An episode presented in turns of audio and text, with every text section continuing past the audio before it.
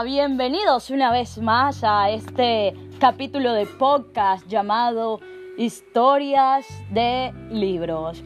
Bueno, a continuación les tengo un libro que, que es de nuestro autor literario Gabriel García Márquez, que tiene por título Memoria de mis putas tristes.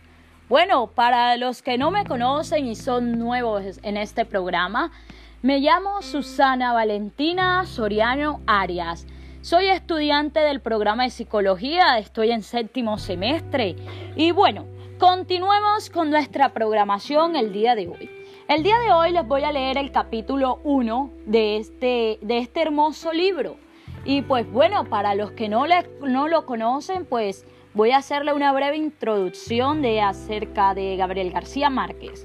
Bueno, pues este escritor nació en 1927 en Aracataca, este, en Aracataca, un pueblito de la costa atlántica colombiana, donde fue criado por sus abuelos maternos.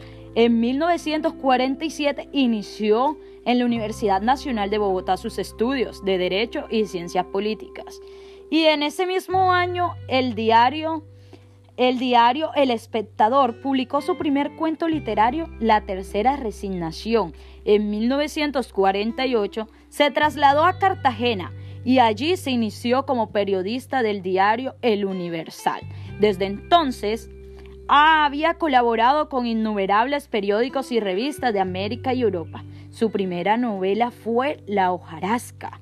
Gran novela. En otro momento la vamos a leer. Bueno, pues este libro, llamado Memoria de mi putas triste, hace alusión a su vida como tal, como quien dice, claro, valga la redundancia.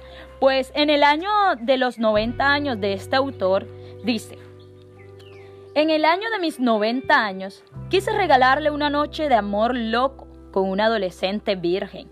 Me acordé de Rosa Cabarcas, la dueña de una, de una, casa clandestina que solía avisar a sus buenos clientes cuando tenía una novedad disponible. Nunca zumbía a esa, ni a ninguna de sus muchas tentaciones obscenas, pero ella no creía en la pureza de mis principios. También la moral es un asunto de tiempo, decía, con una sonrisa maligna. Vaya, vaya las señoras de ese, de ese entonces. Ya lo verás, era algo menor que yo y no sabía que ella desde hacía tantos años que, que bien podía haber muerto, pero al primer timbrazo reconocí la voz en el teléfono y le disparé sin preámbulo. ¡Ay, sí! Ella suspiró. ¡Ay, mi sabio triste! Te desapareces 20 años y solo vuelves para pedir imposibles. Recobró enseguida el dominio de su arte y me ofreció una media docena de opciones deleitables, pero eso sí, todas usadas. Le insistí que no, que no, que no, que debía ser doncella. Y para esa misma noche ella preguntó a la armada, ¿qué es lo que quieres probarte? Nada, le contesté, lastimando donde más me dolía. Sé muy bien lo que puedo y lo que no puedo.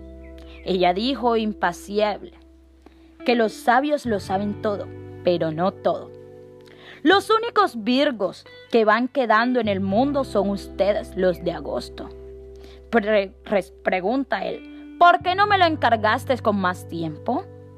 La inspiración no avisa, le dije. Pero tal vez espera, dijo ella, siempre más resabiada que cualquier hombre, y me pidió aunque fuera dos días para acudriñar al fondo del mercado. Yo le repliqué en serio que es un negocio como aquel.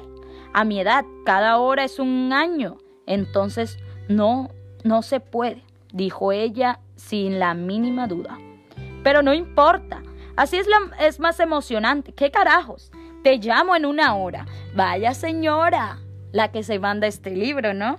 Bueno, pues, este fue el primer capítulo de de Memorias de mi putas tristes. Espero les haya gustado. Y claro, si antes de terminar, quiero darles una pequeña cita de la autora eh, Yasuari Kawabata, que es escritora de La Casa Bellas Dormidas. Ella decía, No debía hacer nada de mal gusto, advirtió el anciano, el anciano Eguchi, la mujer de la posada. No debía poner el dedo en la boca de la mujer dormida ni intentar nada parecido. Bueno, esto ha sido todo por el día de hoy. Espero les haya gustado la lectura de Gabriel García Márquez. Nos vemos en otro episodio. Muchas gracias.